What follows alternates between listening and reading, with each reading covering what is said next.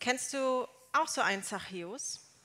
Einen, der alles falsch macht, der so völlig anders lebt als du, dem du, wenn du mal ganz ehrlich bist, es von Herzen gönnst, dass er auch mal zu kurz kommt, der anderen gegenüber ungerecht ist und immer nur an sich denkt.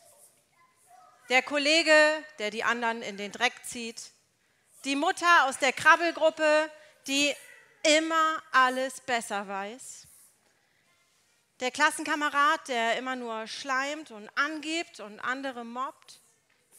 Also, ich glaube, mir würde jemand einfallen. Vielleicht muss ich mich sogar manchmal selber mit reinnehmen. Für all diese Menschen steht Zachäus. Er ist der, der alles falsch macht. Brauchen wir ein Beispiel für einen, der es so richtig verkackt hat, der sich so richtig daneben benommen hat, muss er mit seinem Namen herhalten. Zachäus, der Zöllner. Wer war Zachäus? Zachäus war klein, unbeliebt, weil egoistisch, rachsüchtig und er war Zöllner. Kleine Geschichtsstunde.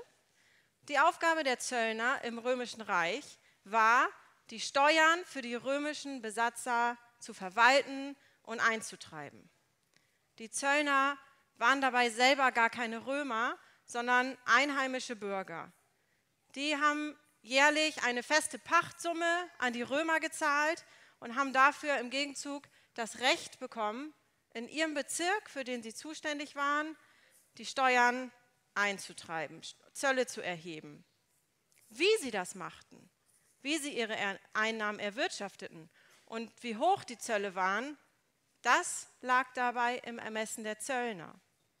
Die Summe musste halt am Ende des Jahres reichen, um diese Pacht zu bezahlen und den Lebensunterhalt des Zöllners zu decken. Unsere Geschichte spielt in Judäa, also in einer zu der Zeit von den Römern besetzten Provinz. Die Menschen, die dort lebten, waren vor allem den Juden. Die hatten eh schon ein Problem mit dem römischen Kaiser, der gleich eines Gottes verehrt werden sollte. Die Steuern haben sie nur widerwillig gezahlt. Zachäus hat mit diesen verhassten römischen Besatzern zusammengearbeitet und hat auf Kosten anderer in die eigene Tasche gewirtschaftet. Er war also maximal unbeliebt. Dazu kam, dass er von Berufswegen ja auch Kontakt hatte zu diesen Besatzern, zu Heiden, also zu Ungläubigen. Dadurch war er aus, nach dem jüdischen Gesetz auch noch unrein. Zachäus führt also, so wie alle Zöllner, moralisch und nach dem jüdischen Gesetz ein sündiges Leben.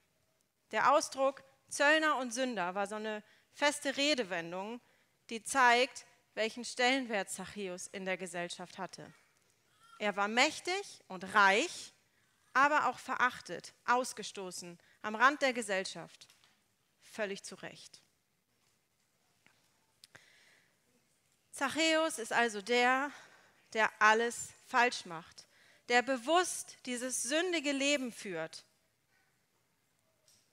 Aber ich möchte dich heute einladen, Zachäus aus einem anderen Blickwinkel zu sehen, eine andere Perspektive einzunehmen, so wie Jesus das gemacht hat. Unsere Geschichte, Zachäus Geschichte, hat nämlich einen entscheidenden Wendepunkt. Und das ist nicht der Moment, als Jesus Zachäus anspricht, sondern vorher passiert etwas, das Zachäus zu dem macht, der etwas ganz Entscheidendes richtig macht. Er klettert auf den Baum. Er sucht Jesus. Jesus, äh, Zachäus wagt einen Versuch und macht sich auf, um Jesus zu begegnen. Der kleine Zachäus hebt sich aus der Masse ab. Plötzlich schauen wir nicht mehr auf ihn herab, sondern schauen zu ihm auf. Zachäus wächst in dieser Geschichte wortwörtlich über sich hinaus. Zunächst ist er klein, obwohl er reich und mächtig ist, ist er klein, wird übersehen. Als er sich entscheidet, auf Jesus zuzugehen, steht er plötzlich über den anderen. Nicht seine Macht, sein Wohlstand machen ihn groß, sondern seine Bereitschaft, auf Jesus zuzugehen. Was genau passiert da? Zachäus, der ja tagtäglich vor Augen geführt bekommt und wohl weiß, dass er Fehler macht, hat von diesem Jesus gehört, der so anders ist als die anderen. Dieser Jesus, der scheint ja schon einiges gerissen zu haben. Für andere Leute ist er echt von Bedeutung, geradezu lebensverändernd. Das macht Zachäus neugierig. Er will mehr über Jesus wissen. Irgendwie spürt er vielleicht auch, dass er Jesus sehen muss, dass er seine Nähe braucht. Er weiß vielleicht gar nicht genau, warum oder ob das überhaupt was ändert. Vielleicht hat er Zweifel, aber er tut es trotzdem. Er macht sich auf, um Jesus zu begegnen. Vielleicht geht es dir wie Zachäus. Vielleicht kennst du Jesus noch gar nicht so richtig. Du hast von ihm gehört, für andere Menschen ist das eine große Sache mit Jesus, aber mit dir hat das noch gar nicht so viel zu tun. Irgendwas hat dich ja aber bewegt, heute hier zu sein. Du hast dich aufgemacht, um Jesus zu begegnen. Vielleicht bist du auch schon lange mit Jesus unterwegs, hast schon viel mit ihm erlebt. Und trotzdem hast du manchmal das Gefühl, ihm fern zu sein, mal wieder auf einen, einen Schritt auf ihn zugehen zu müssen. Zachäus zeigt uns, wie es geht. Er macht sich auf, angetrieben von seiner Neugier, angezogen von der Kraft, die Jesus ausstrahlt. Zunächst versucht er zwischen den Leuten durchzukommen, aber sie versperren ihm den Weg. Und schließlich klettert er auf den Baum, unter den größten Kraftanstrengungen, unter den spöttischen Blicken der Leute. Klettert er auf diesen Maulbeerbaum.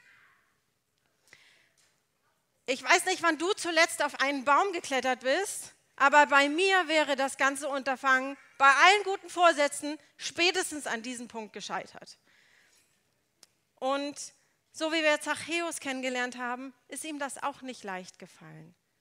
Diesen kleinen, vermutlich vom Wohlstand gefütterten Mann, er ist bestimmt gescheitert, ist abgerutscht, gefallen, hat sich die Arme zerkratzt, vielleicht den Fuß verknackst. Manchmal müssen wir manches Hindernis aus dem Weg räumen, um Jesus zu begegnen. Manchmal können wir Jesus auch nicht sehen, weil um uns herum so viel los ist, uns die Sicht versperrt ist. Wir sehen nicht Jesus, sondern unsere eigenen Fehler oder die Fehler der anderen. Die Stimmen um uns herum lenken uns ab. Es gibt auch noch andere Möglichkeiten, Glück zu finden. Was nimmst du auf dich, um Jesus zu begegnen, um ihm nah zu sein? Was hält dich ab, auf Jesus zuzugehen? Die Blicke der anderen Leute, das frühe Aufstehen am Sonntagmorgen, Zweifel, ach, was soll das bringen? Zachäus wagt einen Versuch. Und es lohnt sich. Es verändert sein Leben. Zwischen all diesen Menschen spricht Jesus Zachäus an, weil Jesus sieht, dass Zachäus ihn wirklich sucht. Er sieht, wie sehr Zachäus ihn braucht. Jesus sieht, was Zachäus auf sich nimmt. Er sieht seine Not und seine Sehnsucht und er geht auf ihn zu. Und Jesus sieht nur das, nichts anderes. Er sieht nicht auf das, was die Leute von Zachäus sagen oder auf das, was Zachäus falsch gemacht hat. Das alles ist nicht wichtig. Denn Gott ist ein Gott, der mich sieht, der mir ins Herz sieht, der weiß, was ich brauche. Jesus sieht Zachäus und er sieht dich. Er sieht, wie du dich abmühst, dass es dir nicht leicht fällt, auf ihn zuzugehen. Vielleicht hast du heute überlegt, ob du wirklich kommst, aber du bist hier. Jesus sieht, dass du einsam bist, traurig, verletzt, vielleicht enttäuscht oder einfach nur kaputt. Er sieht, dass es dir damit gar nicht gut geht, aber er kennt auch deine Geschichte, die dich zu dem Menschen hat werden lassen, der du heute bist. Vielleicht bist du ein Stück des Weges mit ihm gemeinsam gegangen. Vielleicht hast du aber auch gar nicht gemerkt, dass er da war. Aber Jesus freut sich zu jedem Zeitpunkt darüber, wenn du auf ihn zugehst. Und du darfst all deine Zweifel, Sorgen, Nöte, deine Fehler, du darfst das alles einfach mitbringen. Er möchte sich darum kümmern. Und dazu musst du nicht mal auf einen Baum klettern. Du kannst Jesus begegnen, indem du betest, einfach mal mit ihm sprichst. Du kannst auch mit anderen Christen sprechen. Tausch dich aus oder lass andere für dich beten. Lies in der Bibel und lerne Gott kennen.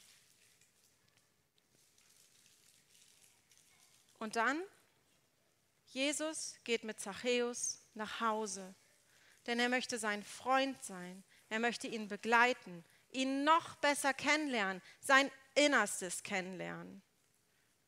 Und Zachäus ist davon so gerührt und beeindruckt, dass er sich ändert. Ein Freund von Jesus zu sein, hat nämlich Konsequenzen. Je, Zachäus fühlt sich vielleicht das erste Mal in seinem Leben angenommen und gesehen und das verändert ihn. Er steht für seine Fehler ein er gibt etwas weiter von dem, was er erlebt hat, weil er jetzt weiß, was er zu Beginn der Geschichte geahnt hat. Jesus macht einen Unterschied. Denn, so steht es am Ende unserer Geschichte, Jesus ist gekommen, zu suchen und zu retten, was verloren ist. Und Jesus ist hier keine Naturgewalt, die mit aller Kraft über Zachäus hereinbricht, kein Wirbelsturm, der die Tür aufreißt und sich aufdrängt und sagt, es ist falsch, wie du lebst, du musst dein Leben ändern, sondern er klopft leise an, bietet sich an, wie bei Elia. Gott ist dort kein Sturm, kein Feuer, sondern ein leises Säuseln. Gott begegnet uns oft, wenn wir uns besinnen, uns auf ihn einlassen. Und er erwartet nicht, dass wir ein makelloses Leben führen und von heute auf morgen alles umkrempeln.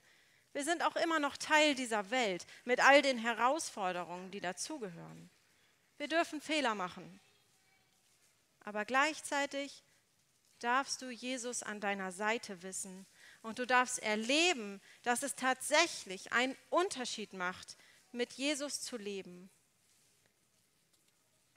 Weil du mit deinen Fehlern nicht allein bist, weil er deine Lasten mitträgt und weil du ein Segen für deine Mitmenschen bist, so wie Zachäus, der etwas weitergibt von der Liebe Jesu, der er erlebt hat.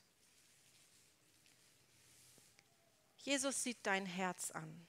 Er schaut auf das, was du wirklich brauchst. Er sieht deinen Mangel und kümmert sich darum, wenn du ihn lässt. Mehr noch, er nimmt deine Sorgen und Fehler und lässt etwas Gutes daraus entstehen. Alles, was du tun musst, ist es zu versuchen. Einen kleinen Schritt auf Jesus zugehen.